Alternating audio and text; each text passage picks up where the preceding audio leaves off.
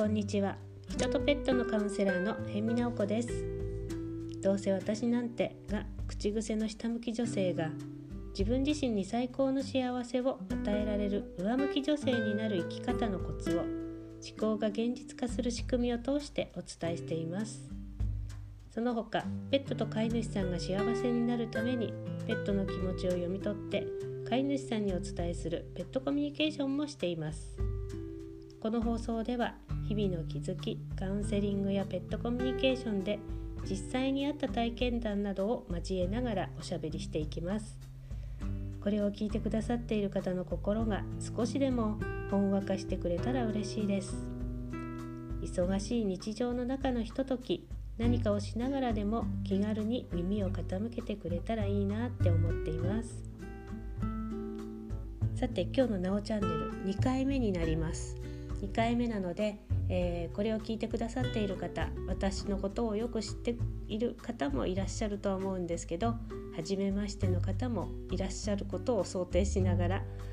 えー、私の自己紹介をしていきたいなって思っています。私は現在59歳です、えー、4月に誕生日を迎えたばかりで、えまだ1週間ちょっとかもしれないです。4月12日に、えー、誕生日を迎えました。59歳になりたてです。もう50代最後の年なので楽しみたいなって思っています。私は現在、えー、静岡県の伊豆半島の伊東市に住んでいます。城ヶ崎海岸っていうところに住んでいて、まあ、とても自然が多くて海も目の前にあって、えー、そこで、えー、夫とそして2頭の犬と2匹の猫と暮らしています毎日のねワンコのお散歩は海を見に行ったり、えー、桜並木を歩いたり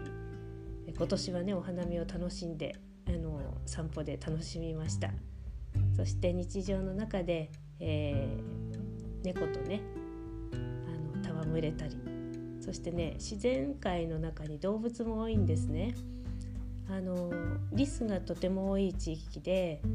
えー、リビングから見えるデッキのところにあの鳥に餌をやるようなちょっとあのところがありましてそこにあのみかんとかねりんごとか置いておくと鳥が来たりリスが来たりしてあの食べているのを楽しみに眺めていたりします。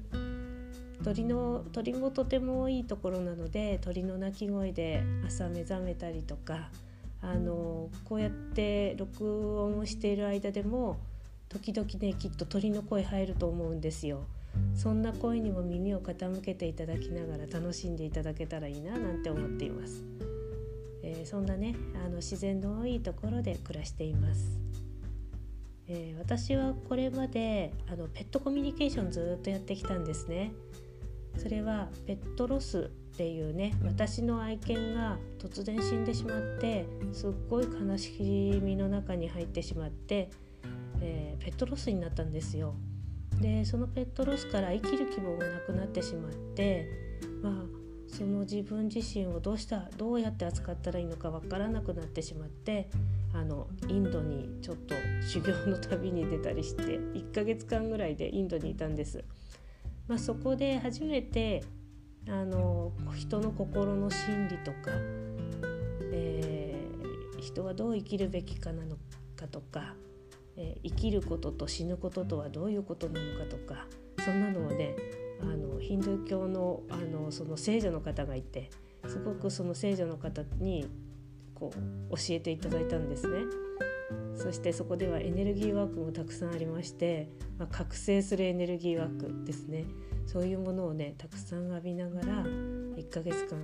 いるいたことであのそのペットロスそのいなくなってしまったそのワンコが私にとってどんな存在だったのかとかこの子の死をどんな風に受け止めていったらいいのかなどを学びまして、まあ、帰国してから私自身ねその子ともう一度喋りたくてもう一度話をしたくて肉体はないんですけどね話をしたくてそれからね自分自身でね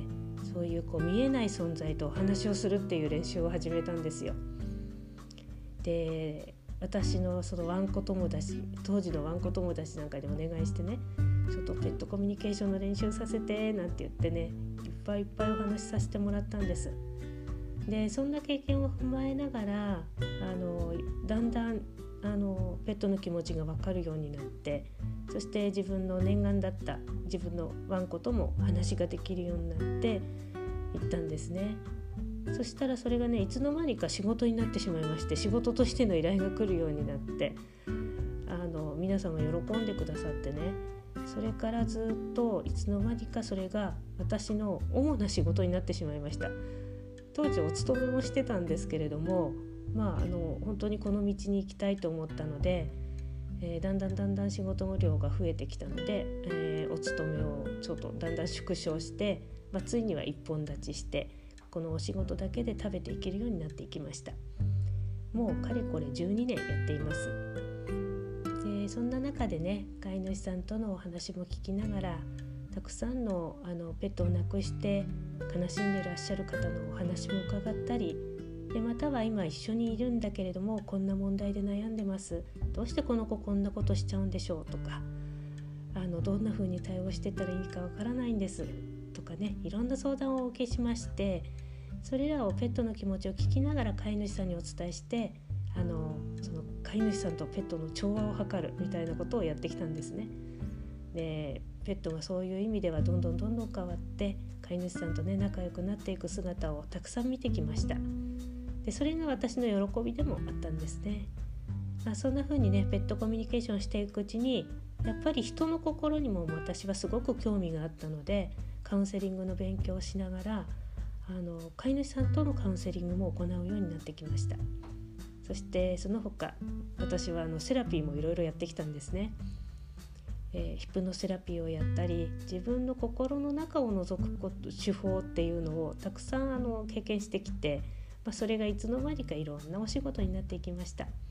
そんな中でねカウンセリングがそのまま今も続行してやっていることです。えー、3年ぐらい前に思考の学校というのに出会いまして今そこの状況認定講師というのもやっています。たくさんの心の中の悩みが実は自分の中の心の思い込みの癖考え方の癖が原因になっているよなんていうのもお伝えしながらそこをうまく取り扱いながら、えー、自分らしい生き方ができるお手伝いをしています。で今ねコロナでね外出自粛になっていますがあのこのお仕事今オンラインでもねやらせていただいていますですから場所を問わずあのワンコやニャンコがそばに寝ていながら一緒にお仕事ができていて、えー、そうやって私と話をしてくださった方が「あなおさんに出会えてよかったすごく元気になりました」とかあのペットたちも元気ですなんて言われることがね私の仕事の励みになっています。そんな感じで今私は仕事しています。あそうそうもう一つだけ、えー、私の中のトピックに、まあ、夫がいるんですけれども夫が26歳年下なんです。まああの、ね、とっても若い超年下の、えー、男性と、えー、8年前に結婚しましてえー、いろいろ紆余曲折ありましたけど今、えー、私の子とねずっと一緒にいてくれて、えー、こうやって私自身に幸せを与えてくれる存在として暮らしています。そんなね結婚生活の中であったいろいろなこともこれからちょっと出してくれ出していけたらいいななんて思っています。私の願いはもう自分自身を幸せにする力は自分の中にあるよっていうのを皆さんにお伝えしていきたいんですね。だからどうせダメだわとか私なんて無理とかそんな気持ちが出てくるとしたらあの自分がそれで限界を作ってしまいますのでぜひぜひそのところを見直しして自分自身が自分に最高の幸せを与えていいんだそんな風に思っていただけるようになっていけたらいいなって思っているんです。え私自身もたくさんの制限を超えながら今ねこうやって、えー、26歳も年下の彼といるわけなんですだからみんなそれぞれの中に自分を幸せにする力があるんだよってことをもう一回再認識していただいて今まで諦めていた無理だと思っていたことにチャレンジできるようになっていっていただけたらいいなって思っています、えー、そんな風にねこれからはちょっとしたお話の中で、えー、皆さんに気づきをね持っていけたらいいななんて思っていますのでこれからも是非よろしくお願いいたします。それでは今日は自己紹介でした。また配信していきますので聞いてくださいね。では今日はなおチャンネルこの辺でまたバイバイ